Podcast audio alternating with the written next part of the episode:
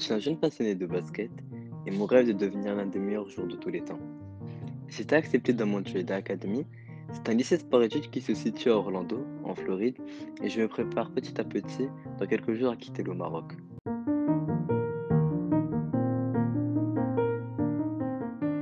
Mohamed Karim Lhalou, papa de trois merveilleux enfants, je suis convaincu que chacun d'entre nous, on est né pour accomplir, réaliser quelque chose de spécial, quelque chose pour notre communauté, pour la faire évoluer dans le meilleur des sens. Par ailleurs, Dieu nous a donné à chacun, chacune, des ressources pour pouvoir accomplir notre destinée.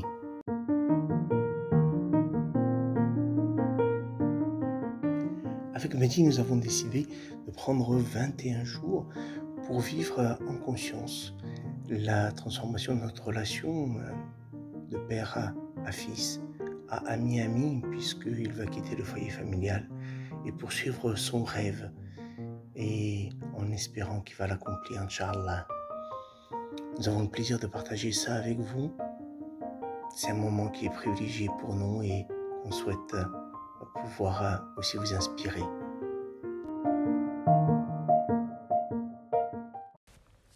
Par ce projet, on a tous les deux appris euh, beaucoup de choses. Des choses qui aujourd'hui nous utilisons dans, dans, notre vie quotidienne, tu vois.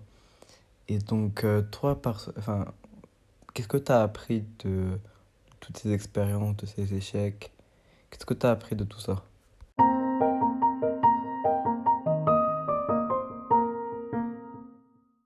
En fait, il m'a dit, effectivement, on a vécu euh, on va dire des difficultés ou des changements de programme.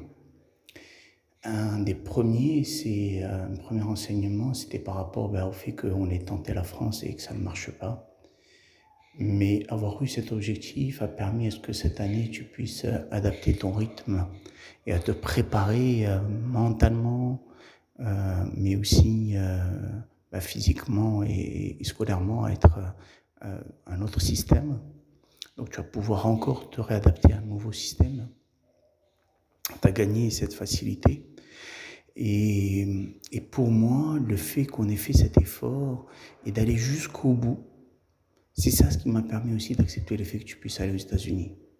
Tu vois, tu m'aurais donné cette idée, tu m'en aurais parlé deux mois avant, ça n'aurait pas été acceptable. Donc, euh, ok, c'est refus, mais ces refus les uns après les autres vont me permettre d'accepter ben, ce qui n'était pas imaginable de moi avant.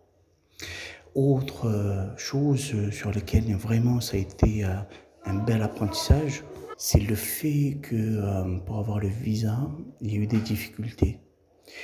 Mais chaque jour, le matin, je me réveillais tôt, je vous laissais à la maison, j'allais m'occuper.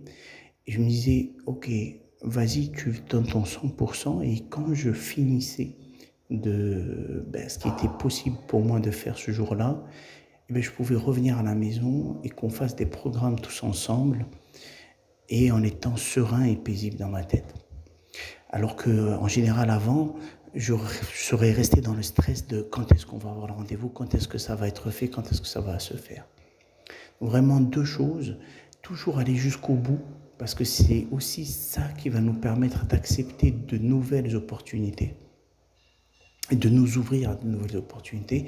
Et la deuxième chose, c'est je fais ce que j'ai à faire et parfois ça prend un peu plus de temps que prévu et je ne dois pas m'empêcher de vivre ce que j'ai à vivre en parallèle.